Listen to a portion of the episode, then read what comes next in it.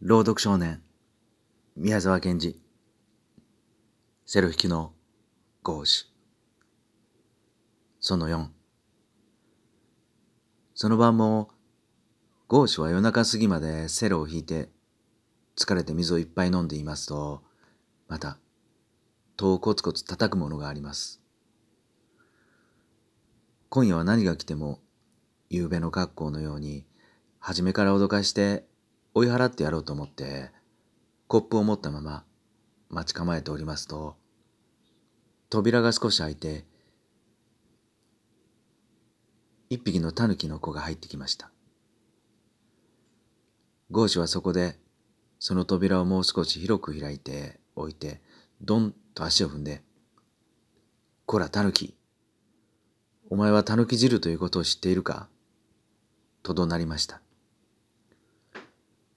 すると狸の子は、ぼんやりした顔をして、きちんと床へ座ったまま、どうもわからないというように首を曲げて考えていましたが、しばらく経って、狸汁って僕知らないと言いました。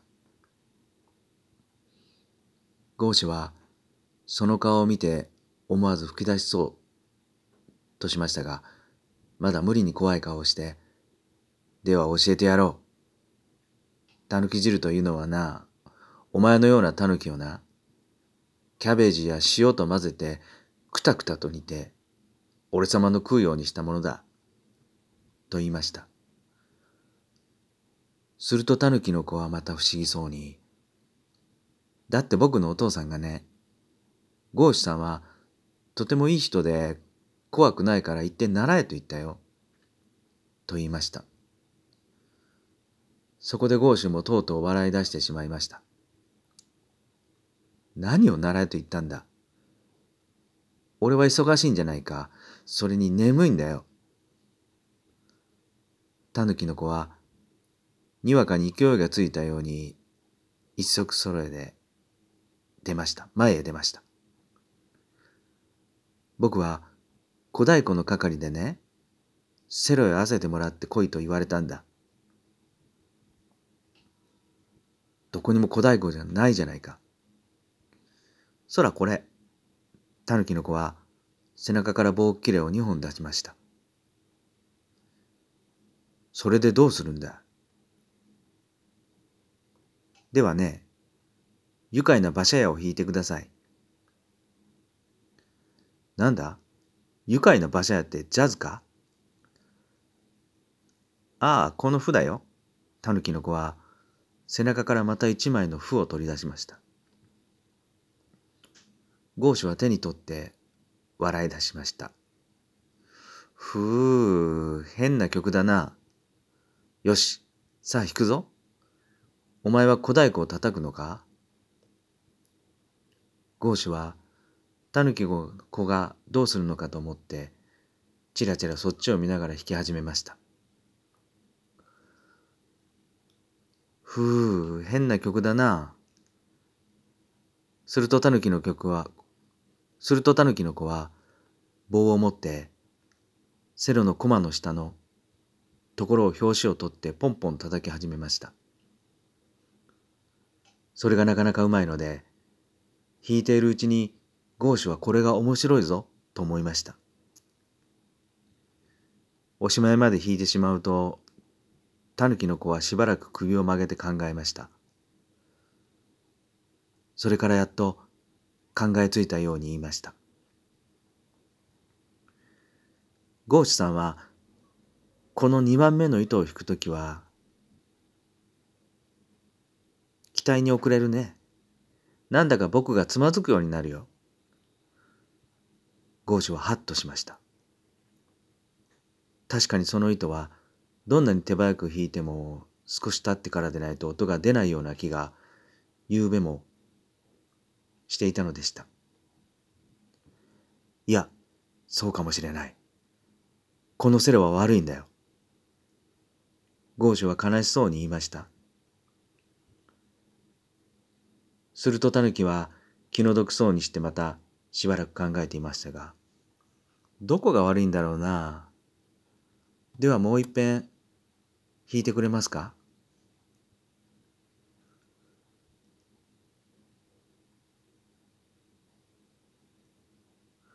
いいとも弾くよ。ゴーシュは始めました。タヌキの子はさっきのようにトントン叩きながら時々頭を曲げてセロに耳をぶつけるようにしました。そしておしまいまで来た時は今夜もまた東がぼーっと明るくなっていました。ああ、夜が明けたぞ。どうもありがとう。タヌキの子は大変慌てて、ふや棒切れを背中へ背負って、ゴムテープでパチンと止めて、お辞儀を二つ三つすると、急いで外へ出て行ってしまいました。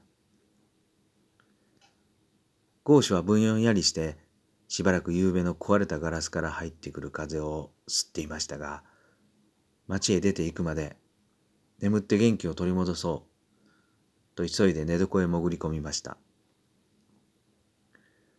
次の晩も、ゴーシュは夜通しセロを弾いて、明け方近く、思わず疲れて楽譜を持ったまま、うとうとしていますと、また誰か戸をコツコツ叩くものがあります。それもまるで聞こえるか聞こえないかのくらいでしたが、毎晩のことなので、ゴージュはすぐ聞きつけて、お入りと言いました。すると戸の隙間から入ってきたのは一匹の野ネズミでした。そして大変小さな子供を連れて、ちょろちょろとゴーシュの前へ歩いてきました。そのまた、野ネズミの子供と来たらまるで消しゴムくらいしかないので、ゴーシュは思わず笑いました。すると、野ネズミは何を笑われたというように、キョロキョロキョロキョロしながらゴーシュの前に来て青い栗の実を一粒前に置いてちゃんとお辞儀をしました先生この子が塩梅が悪くて死にそうにございますが先生お慈悲に直してくださいまし。俺が医者などやるもんか。ゴーシュは少し眠っていました。すると野ネズミのお母さんは下を向いてしばらく黙っていましたがまた思い切ったように言いました。先生それは嘘でございます。先生は毎日あんなに上手にみんなの病気を治しておいでになるじゃありませんか何のことだかわからんねだって先生先生のおかげでうさぎさんのおばあさんにも治りましたし、たぬきさんのお父さんも治りましたし、あんな意地悪の耳つくまで治していただいたのに、この子ばかりお助けいただけないとは、あんまり情けないことでございます。おいおい、それは何かの間違いだよ。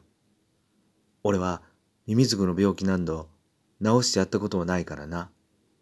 もっともタヌキの子は言うべきて、学隊の真似をして言ったがね、あん。ゴーシュは、呆れてその小ネズミを見下ろして笑いました。すると野ネズミのお母さんは泣き出してしまいました。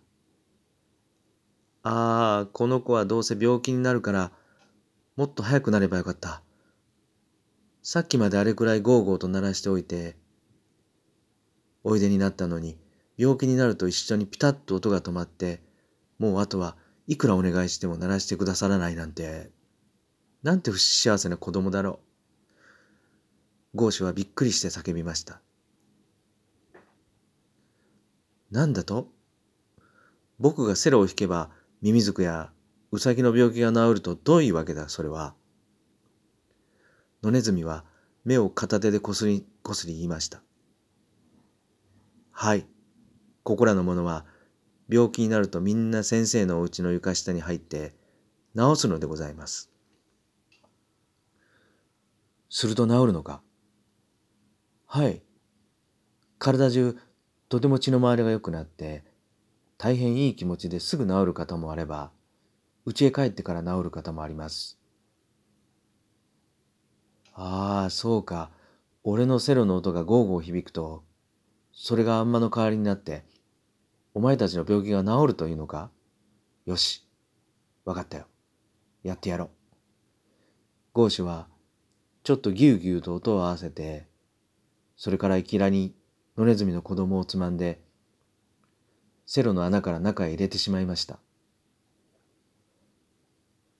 私も一緒についていきます。どこの病院でもそうですから。おっかさんの野ネズミは気違いのようになってセロに飛びつきました。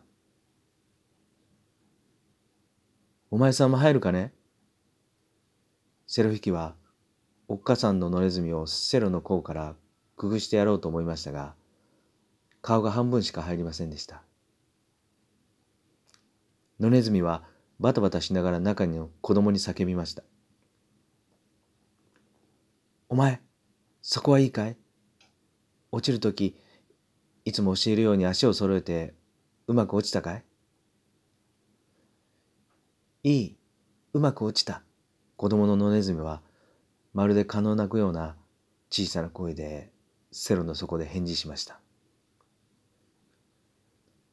大丈夫さ。だから抱き声出すなと言うんだ。ゴーシュはおっかさんのネズミを下に下ろして、それから意味を取って、なんとかラプソディとかいうものを、ゴーゴーガーガー弾きました。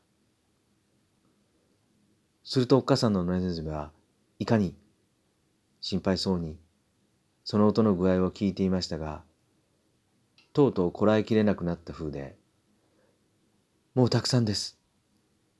どうか出してやってください。と言いました。なんだ、これでいいのか？ゴーシュはセロを曲げて、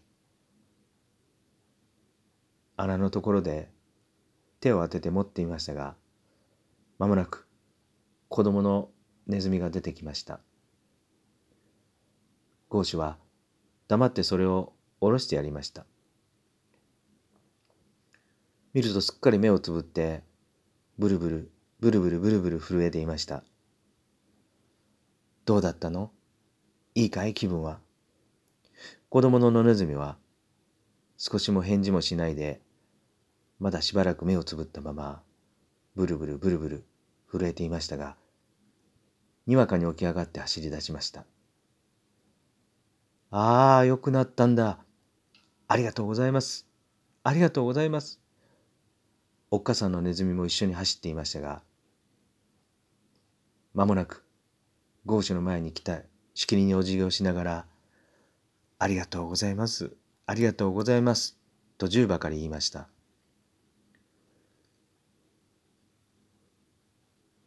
ゴーシュは、何がなかわいそうになって、おい、お前たちパンは食べるのか？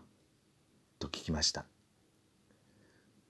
すると野ネズミはびっくりしたように、キョロキョロ辺りを見回しながら、いいえ、もうパンというものは小麦の粉をこねたり蒸したりしてこしらえるものでふくふく膨らんでおいて、美味しいものはなさそうでございますが、そうでなくても、私どもは、お家の戸棚へなど参ったこともございませんし、まして、これくらいお世話になりながら、どうしてそれを運ぶに何度参りましょう。と言いました。いや、そんなことではないんだ。ただ、食べるのかと聞いたんだ。では食べるんだな。ちょっと待てよ。その腹の悪い子供をやるからな。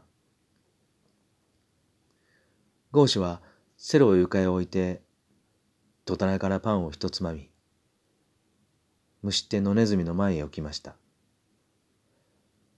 野ネズミはもうまるで馬鹿のようになって泣いたり、笑ったり、お辞儀をしたりしてから、大事そうにそれを加えて子供を先に立てて外へ出て行きました。ああ、ああ、ネズミと話するのもなかなか疲れるぞ。ゴーシュは寝床へどっかり倒れて、すぐぐうぐう眠ってしまいました。